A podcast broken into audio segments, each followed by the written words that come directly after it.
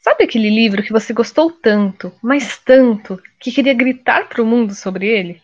Que ficou na sua cabeça por vários dias e você só queria falar sobre as personagens? Isso já rolou com alguma história erótica? Você já chegou a indicar um livro assim para alguém? Meu nome é Bárbara Moraes. E o meu Andressa Navarro, e este é o podcast Letras Molhadas. Eu quero ser livre. Sentir prazer sem temer amar, gozar, tremer e sempre que esconde, aparecer.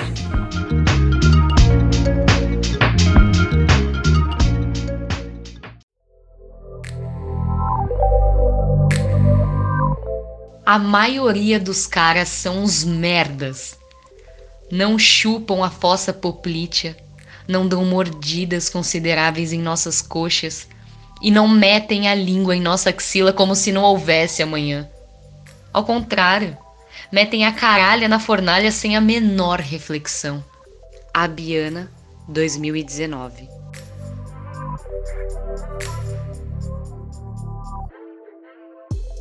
A Biana é escritora, atriz e podcaster.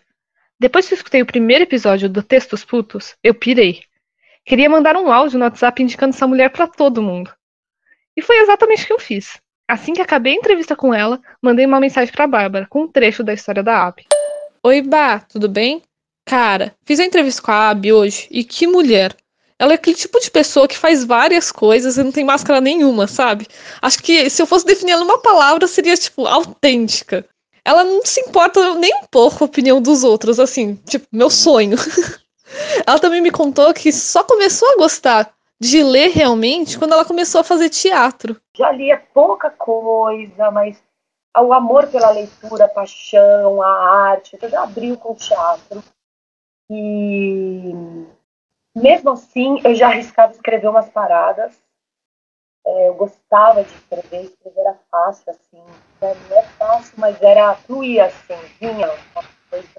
Não é que eu acho fácil, eu acho bem difícil, mas tinha um, um lugar em mim que me encaixava. Fiquei impressionada quando a Bárbara me respondeu com outra descoberta.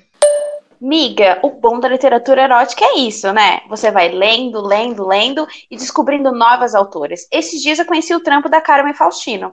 Ela escreveu o livro Estados de Libido ou Poesia de Prazer e Cura.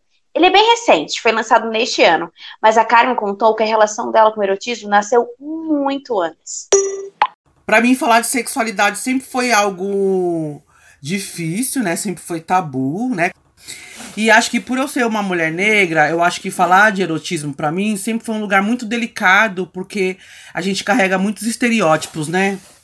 É, sexualizados, né? Então, é, ser mulher negra faz com que a gente carregue estigmas, né? Que tem a ver com sexualidade, com erotismo, mas de formas muito distorcidas, né? Então eu sempre escrevi sobre erotismo, mas esses textos sempre ficaram guardados, assim. Foram poucas vezes que eu me atrevi, né, a trazer essa, essa literatura erótica. E aí o estado de libido ou poesias de prazer e cura, né, é o resultado desse compilado aí desses últimos 10 anos aí de escrita sobre erotismo. Tome minha boca pra que eu só fale aquilo que eu deveria dizer. A caneta, a folha, o lápis agora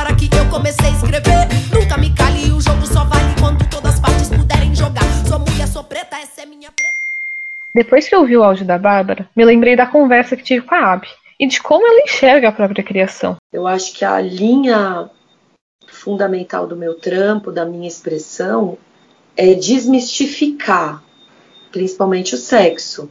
Um exemplo que a gente já está aí meio cansada de ouvir, mas nunca é tarde, nunca é demais.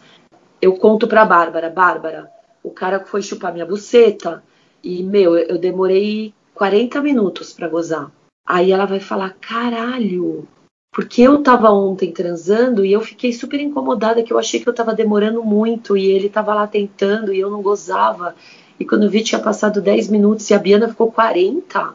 Aí chega a Marília e fala, puta, meu, você não sabe, eu preciso de 15 minutos. É, é jogando luz em cima.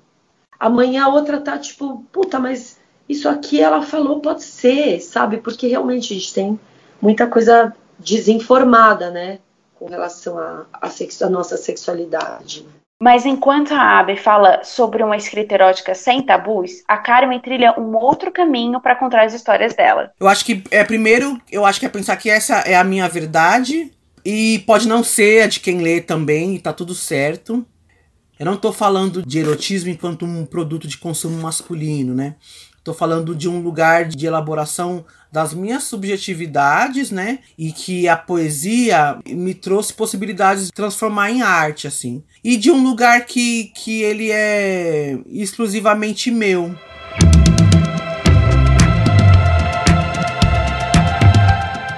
Apesar das diferenças, as duas autoras contam histórias que são feitas por e para mulheres. Não é à toa que elas se inspiraram em outras escritoras. Os clássicos da literatura erótica brasileira, por exemplo, foram fundamentais para a escrita do primeiro livro da Ab. Aliás, quer um conselho? Fica atenta e anota aí os próximos nomes. Mas aí eu lembro da Hilda Hilst, que eu não chego nem aos pés da minha deusa maravilhosa. É aquele livro, O Pornô Chique, né, que tem aquela compilação dos textos eróticos dela, e principalmente uhum. o Caderno Rosa de Lauren Lamb, um dos meus livros preferidos da, da minha musa, é, é um ataque, né, é um grito contra as editoras, falando, mano, qual é? Vocês não vão me publicar? Então, beleza, eu vou começar a escrever putaria aqui. E aí que ela começou a ser vista, né? Cara, é verdade, mas a Karen me apresentou uma visão ainda mais ampla. E até curioso ver como isso enriquece o texto dela e nos envolve de uma forma poderosa. Eu não li grandes cânones da literatura erótica, assim, né? Eu li algumas coisas, mas eu acho que não foram minhas grandes inspirações, assim.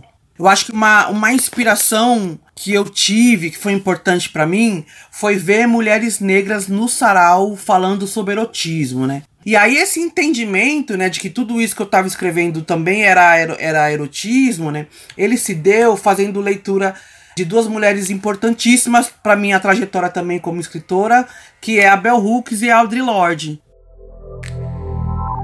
Antes de me tomar, demora que tu me percorras cuidadosa, etérea, que eu te conheça lícita, terrena, duas fortes mulheres, na sua dura hora, que me tome sem pena, mas voluptuosa, eterna, como as fêmeas da terra. E a ti, te conhecendo, que eu me faça carne e pós, como fazem os homens. Hilda Hilst, 1980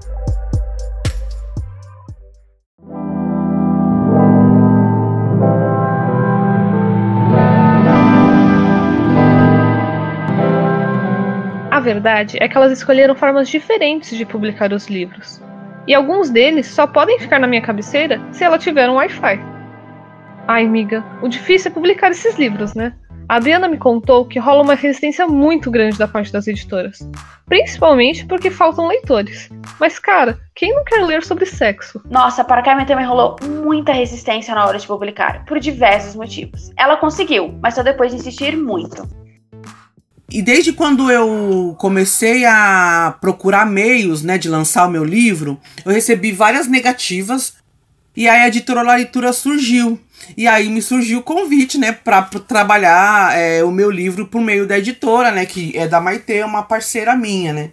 Então a editora surgiu em 2017, é, final de 2017, né. Quando foi o ano passado, né, a gente ganhou um projeto também, né, do Vai, né, que é um edital da prefeitura daqui de São Paulo, para publicar o meu livro. Né? Então a gente conseguiu viabilizar é, financeiramente, né, porque o mercado editorial é um mercado muito caro, né, e a Oralituras é uma editora nova, né, uma editora que acabou de, de, de, de nascer, né? Então, é, buscar esse recurso foi fundamental, assim, para o livro acontecer, né?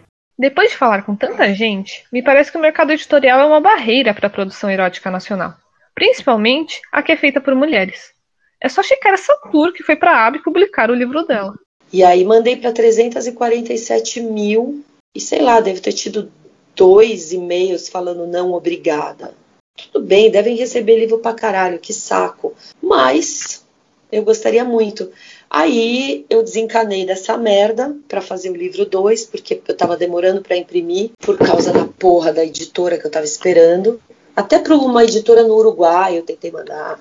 Enfim, falei, chega dessa merda e vou imprimir um livro que é impressão sob demanda. E foda-se. E é isso que temos, entendeu?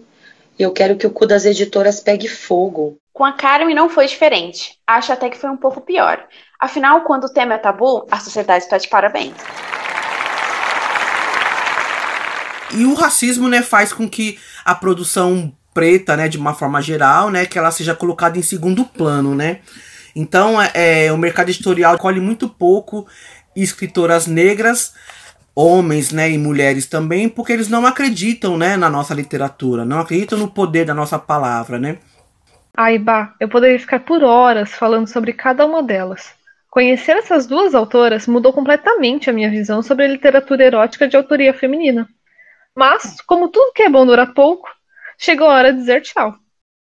Ai, Dressa, amei esse nosso papo. Só queria que as editoras publicassem mais livros eróticos, principalmente os nacionais. E você, ouvinte, não pense que vamos embora assim, sem mais nem menos. Vamos te deixar em boa companhia, com a Carmen Faustino recitando um dos poemas dela. Tchau, tchau! Meu orgasmo é cura. Quando a explosão toma conta e aquece o estado líquido, toda a dor que esse mundo criou para me levar à exaustão de banzo evapora. Meu corpo transcende como brisa leve, beleza africana, consagração de um espírito livre, quilombola, de quem goza por rebeldia e pirraça, pois o meu prazer, você racista, não mata.